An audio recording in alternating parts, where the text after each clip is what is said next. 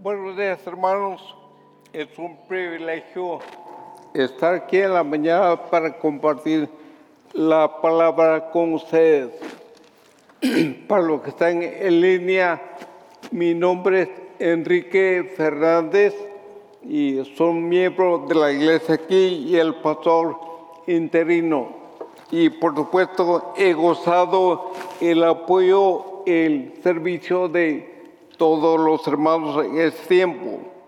Así que estoy entusiasmado de ser un recurso para la iglesia, para el desarrollo de los ministerios y también de los hermanos. Esta mañana vamos a seguir con la serie de mensajes que eh, Armando, José Luis han estado trayendo para nosotros el libro de eh, Santiago. Y para hoy tenemos un pasaje un poco extraño, un poco largo, y le he dado a cada uno de ustedes la hoja de una manera que le llaman desglosada. No hay nada agregado ni quitado de texto, simplemente indentado para ver a dónde va la mente del autor. Así que déjenme que ore un momento y venimos al pasaje de esta mañana. Padre, te amo gracias porque estamos juntos y bajo tu presencia y oramos que el Espíritu Santo nos hable, nos enseñe, Padre, que podamos salir de este lugar desafiados por tu palabra, pero también obedientes a ti en todo. En el nombre de Jesús. Amén. Cuando tenía 15 años, entré a estudiar secundaria y el primer día de clase llegué al salón, me senté, senté al lado de otro estudiante nuevo y yo estaba muy entusiasmado hasta los próximos dos minutos, porque cuando lo vi al estudiante estaba escribiendo en su libro, no me vio, pero yo le dije, eh, vi que su pluma que escribía era muy bonita y le dije, me gusta mucho tu pluma. ¿Dónde la compraste y cuánto te costó? Miró, me miró todo y me dijo, no creo que vos tengas el dinero para comprar algo así. Y esas diez palabras se clavaron en el alma hasta lo más profundo.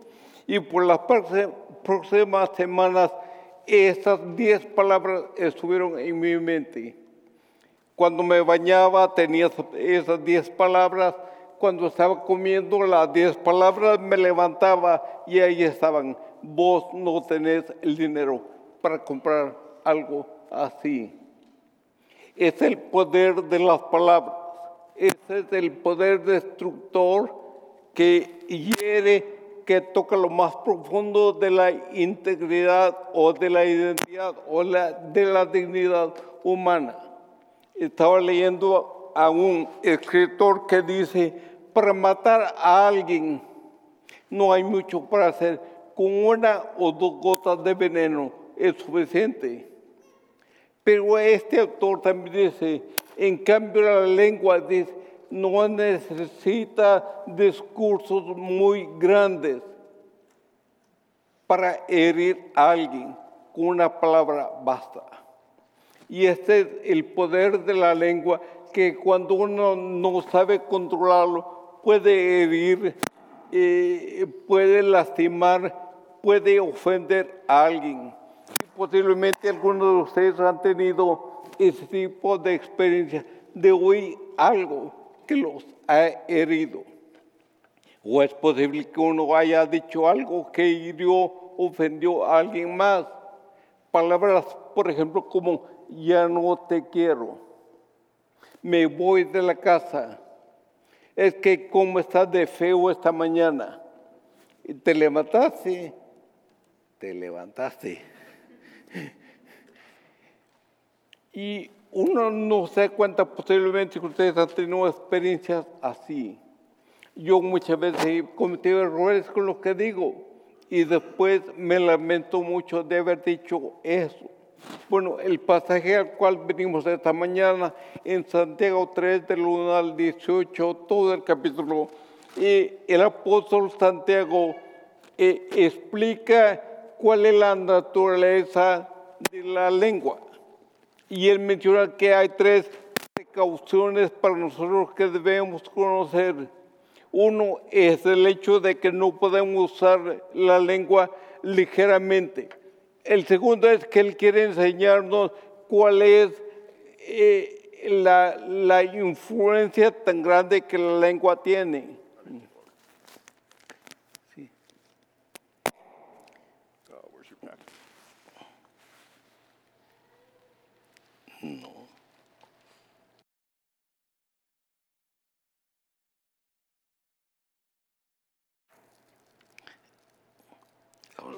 Ok, cinco. Está mejor. Así dejo de, de gritar un poco. Pero bueno, y Santiago nos explica aquí que hay tres precauciones que tenemos que tomar en cuenta en cuanto a nuestra propia lengua. Uno es que no debemos usarla a la ligera. Segundo, él habla acerca de, la, lo influenciable que es la lengua. Y tercero, él habla de la perversidad de la lengua. Pero por supuesto, uno no quiere venir a la Biblia y quedarse solo con lo negativo de algo. ¿Cómo podemos entonces aprender a controlar la lengua? Y al final del capítulo, Santiago nos da una explicación. Y se cambiaron la cabeza. Gracias. Ok, bueno. Pero el apóstol Pablo empieza eh, perdón, Santiago empieza con versículos 1 y 2, con algo que eh, eh, ocurría mucho en las iglesias de los cristianos que habían salido de la persecución, que habían fundado muchas iglesias en Asia Menor. Y él dice en versículos 1 y 2 que dice, no debemos presumir ser maestros de otros, porque el juicio sobre los maestros es muy eh, severo. Y la idea era que había gente en la iglesia que eh, atraído por el prestigio que daba el ser maestro, querían hacerse ellos mismos maestros, sin la preocupación de la preparación, el estudio, la oración, la conexión con la palabra de Dios. En nuestro tiempo vemos muchas personas en iglesias, en América Latina y Estado y en otros lugares más, donde la gente viene a la iglesia y con una aurea de teología de Biblia nos empieza a dar lo que son sus puras opiniones o creencias personales o tradiciones que traía de otro lado. Pero Santiago en versículos 1 y 2 dice no debemos usar la lengua, porque por supuesto los maestros predicadores lo que usamos para enseñar es la lengua. Y Santiago dice, no usen la lengua. Y creo que detrás del concepto de la lengua estaba el simbolismo que la lengua tenía en el tiempo en que la Biblia se escribió, en el primer siglo, que la lengua estaba representada como una cuestión como de una espina de un dardo o de un objeto puntiagudo que podía penetrar hasta lo más profundo aquello lo que se disparaba. Por es que un insulto, una ofensa, le penetra a uno como ese estudiante que me dijo que no tenía dinero para comprar una pluma. Y entonces por esa razón es que Santiago dice, no tengan maestros, porque el juicio sobre usted va a ser muy severo sobre todos los que enseñamos. Pero más adelante, en, versículos 3 a 7, Santiago nos da la primera precaución que quiere darnos en cuanto a la naturaleza de la lengua. Versículos 3 a 6, él dice, la lengua, la lengua es una chispa pequeña que inicia incendios tormentosos. Una chispa pequeña. Dice así, así mismo la lengua es una parte pequeña del cuerpo, pero alardea de cosas muy grandes. Consideren que gran bosque es incendiado por una chispa pequeña. Y por supuesto Santiago está tomando la ilustración de una chispa pequeña en un gran bosque, que una chispa puede incendiar todo un bosque completo. Y Santiago dice, bueno, ese pedacito de carne que tienen ustedes de músculo dentro de la boca es tal vez un miembro muy pequeño en el cuerpo, pero esa pequeña chispa puede iniciar incendios tenebrosos. Él decía en ese pasaje, dice, la lengua también es un mundo de maldad como que si en la lengua de una persona se acumulara toda la podredumbre, toda la pecaminosidad de las cosas viles. Y es un poco duro recibir la palabra de Santiago, pero es la terminología que él, usa. La lengua que es parte de nuestro cuerpo tiene poder del infierno para transformarnos en algo que no queremos ser. Por ejemplo, estaba leyendo la historia de Carlos, un adulto ahora, que todavía tenía el trauma vivido cuando era un niño, porque el primer día también de clases al kinder, Carlitos se levantó corriendo, se puso su nueva ropa y sus zapatos nuevos y entró corriendo a la cocina. Y la madre le dice, Carlitos, pero qué guapo estás, me gusta tu ropa y zapatos nuevos. Vete a la mesa que tu desayuno está esperándote. Carlitos fue corriendo a la mesa y por correr sin darse cuenta botó el vaso de leche y todo se derramó en la mesa y en su ropa nueva. Y la madre que le había dicho que estaba orgullosa de cómo él se miraba ese día, le dijo, ¿por qué eres tan tonto? Por tu torpeza voy a llegar tarde al trabajo. Y por supuesto, Carlos era un adulto y todavía tenía ese trauma que cada día le decía, tú eres torpe y tonto. Por palabra, una pequeña chispa, un pequeño vaso de leche a un adulto cuando bota un vaso de leche que le decimos, no te preocupes, dije la esposa, que me dice, no te preocupes, yo lo limpio, vete tranquilo. A un niño tonto, porque no te das cuenta. Pero también esa lengua que es una chispa pequeña, pues, dice que alardea o se envanece de hacer cosas muy grandes. Pero las cosas grandes que la lengua produce son caos tremendos sociales, familiares o en la iglesia en otro grupo.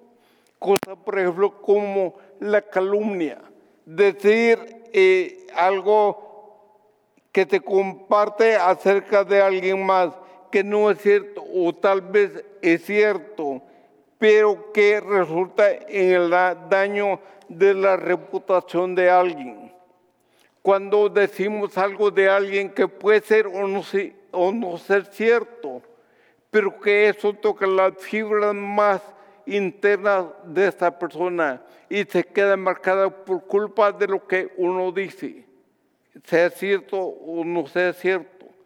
Pero uno comenta algo de alguien más, eso se llama calumniar a alguien. O, por ejemplo, cuando uno comparte chismes los chismes es comentar un secreto de alguien más que uno lo hace público. Hay hermanos o hermanas que les gusta chismear en las oraciones al Señor.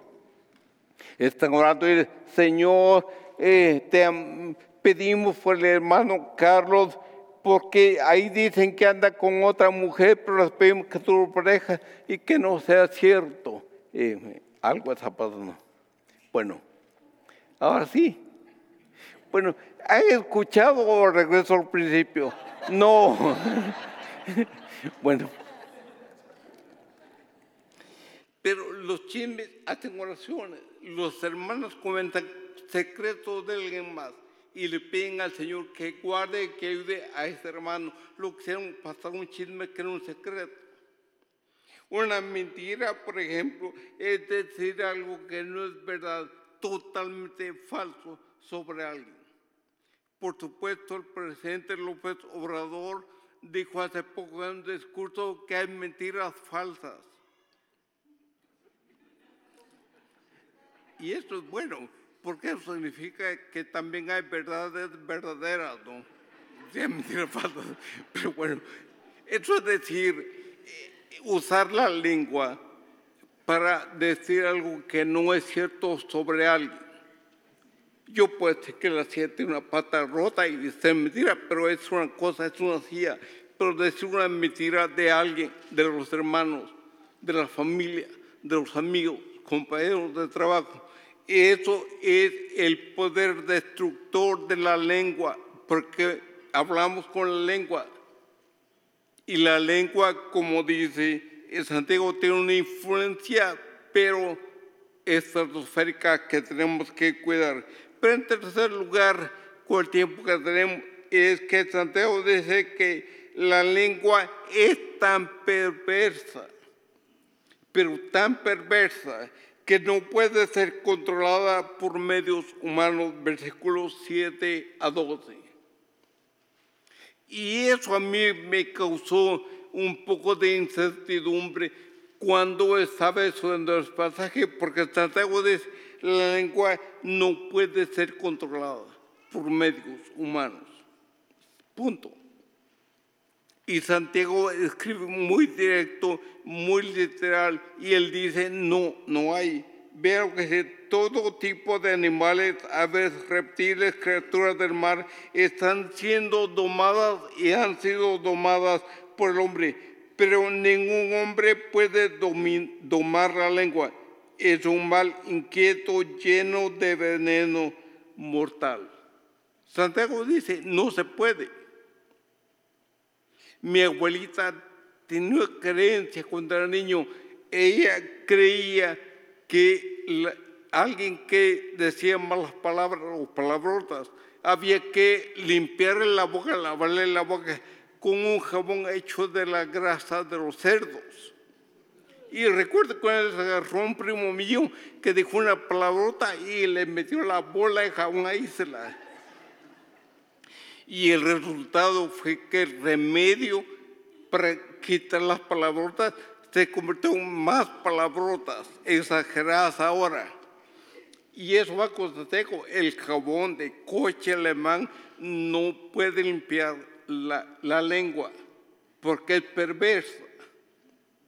Ahora, claro, algunos podrían decir, bueno, si no es posible controlar la lengua, entonces estás corriendo aquí a ofender a los que no quiero eso me da excusa para ir a insultar a quien yo quiera, que me cae mal dentro y fuera de la iglesia. Pero la Biblia dice que no es tan así la cosa, que la Biblia en otros lados, particularmente en el libro de Proverbios, tenemos buenas palabras de que nos hacen pensar que somos responsables por lo que decimos y hacemos. Por ejemplo, en Proverbios 18, 6, hay un pasaje que dice, con sus palabras los necios se meten continuamente en pleitos, van en busca de una paliza. Dígale algo rudo a alguien en la calle le una paliza. Y Proverbio dice, el que abre su labio o usa su lengua. Y es un hecho lo van a, acoger, le van a dar una paliza. La boca de los necios es su ruina, quedan atrapados por sus labios. Un segundo pasaje en, Proverbios dice así, eh, perdón, en Mateo 12, 36, Jesús dijo, les aseguro que en el día del juicio final todos tendrán que explicar por qué hablaron para hacerles daño a los demás, porque usaron la lengua para hacer daño a los demás. Y es cierto, hermano, el hecho de que Santiago dice que la lengua humana no puede ser refrenada. Él dice, por ejemplo, eh, en los versículos anteriores, que puede poner un, freno a los caballos abajo la lengua y controlarlos por donde queremos. O desde un barco inmenso como un crucero se conduce por un pequeño timón, pero la lengua dice no hay manera de refrenarla por medios humanos. Déjeme que vaya al versículo 13 eh, a 18 al final usted tiene sus notas ahí. Y Santiago dice lo siguiente, y aquí podemos respirar, respirar tranquilos. Solo la sabiduría divina puede controlar la lengua. Solo la sabiduría divina puede controlar la lengua. Y nosotros como cristianos, como nacidos de nuevo, como regenerados por el Espíritu Santo, tenemos acceso a la sabiduría divina. Eso para mí es la gran salvación, la gran respuesta. Porque yo mismo, como Enrique Fernández, bueno, ahora me cuesta un poco hablar, pero ni modo. Pero digo, no puedo controlar la lengua, particularmente no podemos cuando estamos enojados con los hijos, con el jefe, con los amigos. Y cuando estamos airados, lo primero que tiende a salir son palabrotas. Y tenemos que tener cuidado. Pero Pablo regresa a los que querían hacerse maestros. Y él dice, ¿quién es sabio y entendido entre ustedes? Hablándole a los que se querían hacer maestros por ellos mismos. Dice, si ustedes se creen sabios y entendidos, muestren por la buena conducta sus acciones en sabia mansedumbre. Si uno es sabio, va a ser humilde, va a ser manso y va a mostrar esa perfección o madurez que viene de estar bajo la dirección del Espíritu Santo. Él sigue diciendo de así. Él dice, bueno, hay una eh, sabiduría que es terrenal, que es del diablo, que es diabólica. Versículo 17 dice, pero la sabiduría que es de lo alto es primeramente pura, después pacífica, amable, benigna, llena de misericordia y de buenos frutos, sin incertidumbre ni hipocresía, y el fruto de justicia se siembra en paz para aquellos que hacen la paz.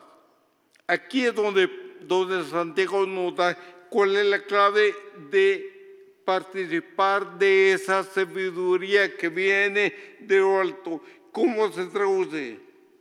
Dice, esa sabiduría primeramente es pura, genuina, cuánto de yo tengo que en mi vocabulario, en, lo que hablo con otra persona, ser genuino, íntegro en lo que digo. Además dice ser pacífica. Si yo soy pacificador y me preocupo por mantener la paz con otros, no voy a usar la lengua para dañar ni para herir al otro. Es amable, es benigna, llena de misericordia. Muchas veces eh, yo he pasado por situaciones donde la gente me trata mal. Lo primero, primero que hago es tratar de entender por qué razón me está tratando mal. Alguna razón tiene. Hice yo algo, o está cansado, o está aburrido, o está deprimido, que dice, tengamos misericordia por aquellos con los que hablamos y mostremos buenos frutos. Los buenos frutos aquí son acciones concretas para bendecir a otros.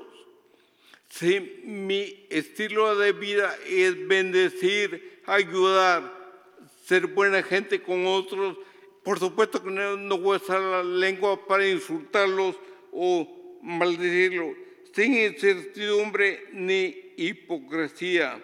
Eso sin incertidumbre a mí me ha llamado mucho la atención por una razón.